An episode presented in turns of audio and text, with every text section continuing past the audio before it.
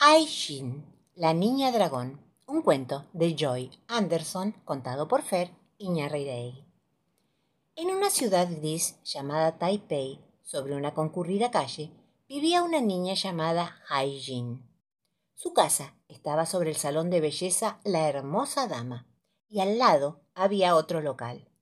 Hai-Jin vivía con su mamá, su papá, su pequeña hermanita Mei Mei y su hermano mayor, Wu, que pensaba que las niñas no servían para nada y eran todas tontas. Hai-Jin era diferente. Ella había nacido en el año del dragón. Así se lo recordaba su padre orgulloso cuando hablaban. Hai-Jin, eres una niña dragón. En Taiwán Dicen que la gente nacida en el año del dragón es la más afortunada del mundo. Ser una niña dragón era algo muy especial y así lo sentía Hai Jin. Un día, ella le comentó a su hermano, ¿Sabes, Wu? Algún día voy a ser famosa. Wu se rió de ella y le preguntó, ¿Y cómo vas a hacer para ser famosa si simplemente eres una niña? Meio washi. No importa. Las personas dragón somos inteligentes y sabias, respondió Haishin enfática. Ya se me ocurrirá algo. Sos una soñadora, le dijo su hermano. Siempre estás imaginándote haciendo grandes cosas, pero sos nada más que una pequeña niña soñadora dragón. Haishin se enojó y se puso toda colorada. Ella no era una soñadora y se lo iba a demostrar a Wu. Solo tenía que encontrar la manera de hacerse famosa.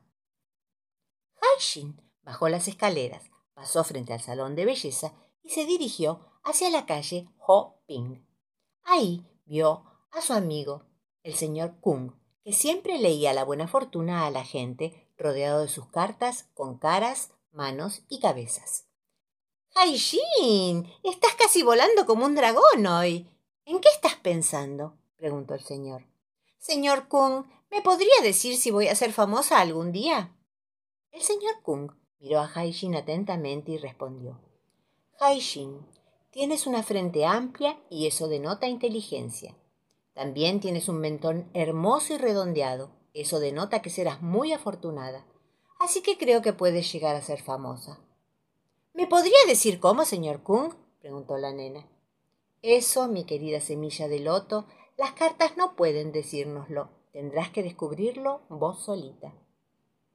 Lentamente, Jin caminó por la calle Hopping, pensando en que tal vez su hermano tenía razón y ella era simplemente una niña soñadora. Durante semanas, Jin no habló más sobre ser famosa, ni con su hermano ni con nadie, pero no dejaba de pensar en lo que el señor Kung le había dicho. Vos tenés que encontrar la manera. Tenía que pensar en algo. ¿Pero cómo? Era una niña. Un día de febrero, el papá de Haijin colgó de la ventana unas guirnaldas con petardos y los encendió. ¡Pum! ¡Cracks! ¡Pam! ¡Bam! ¡Oh! sonaron. Y la pequeña Mei Mei se tapó los oídos. ¡Y ya! ¿Qué es ese estruendo? Es año nuevo, dijo papá muy entusiasmado, y nuestra niña dragón nos traerá mucha suerte este año, porque es el año del dragón. El año del dragón, se dijo Haijin ilusionada. Tal vez encuentre la forma de hacerme famosa.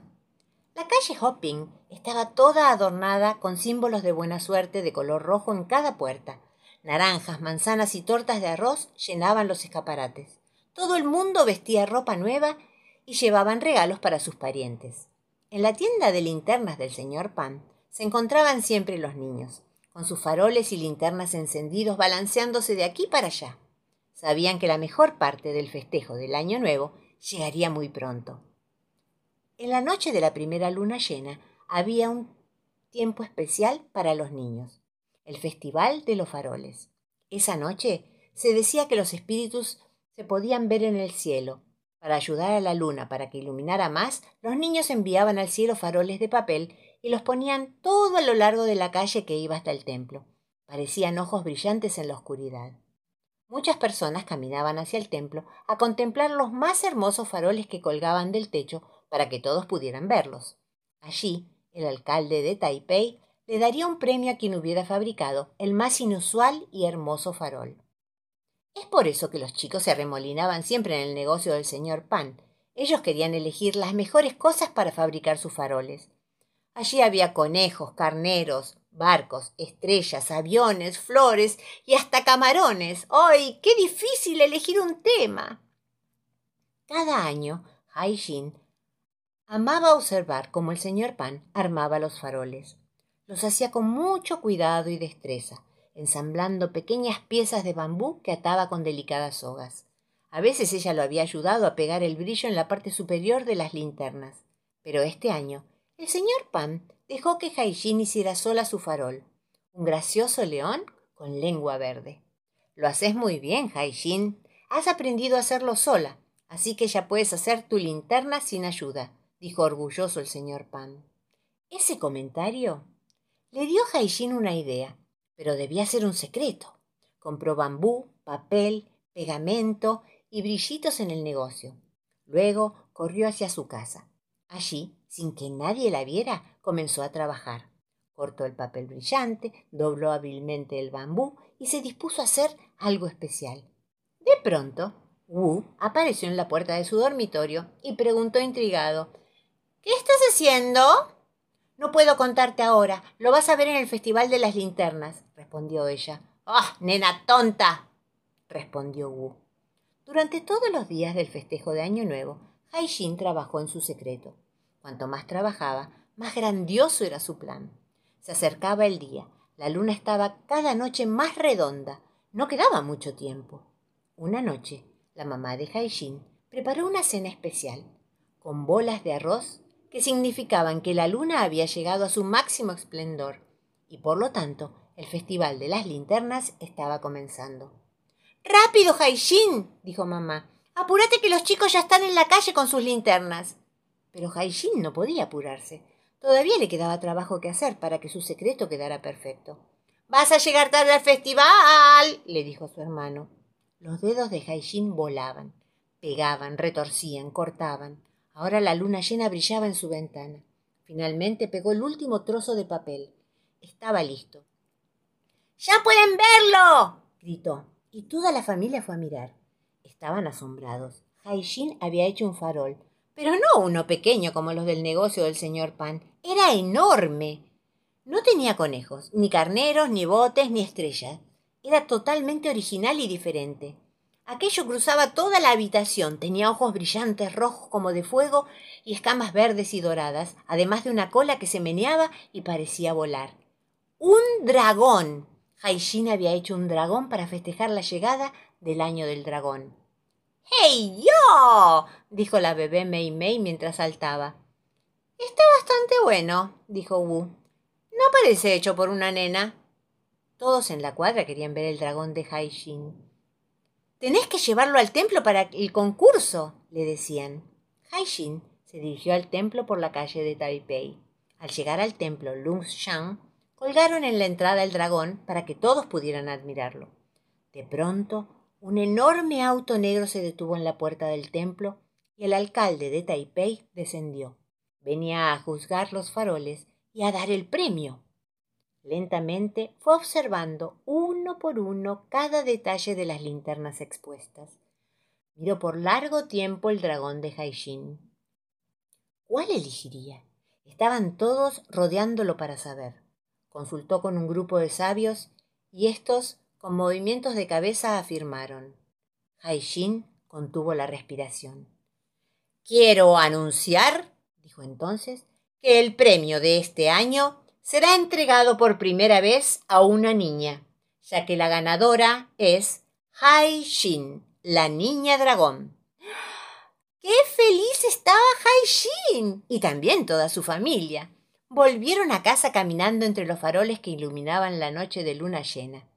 Hasta Wu estaba orgulloso y feliz, y ya nunca más acusó a su hermanita, de soñadora ni de tonta.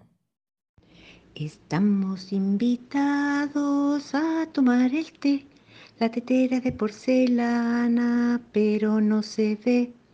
Yo no sé por qué. La leche tiene frío y la abrigaré.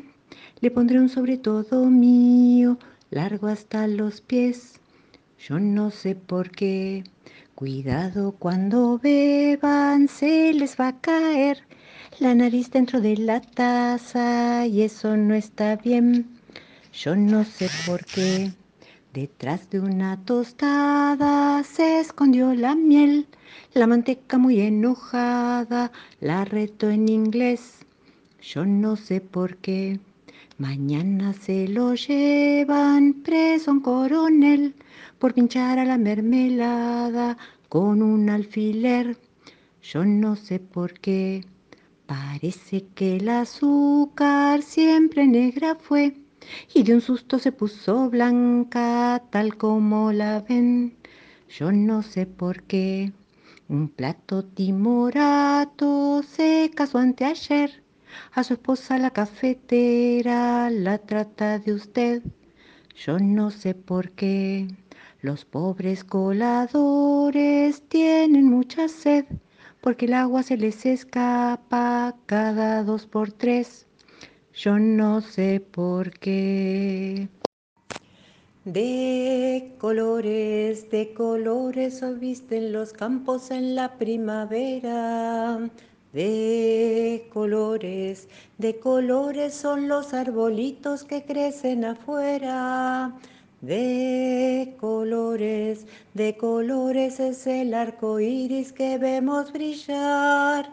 Y por eso los grandes amores de muchos colores me gustan a mí.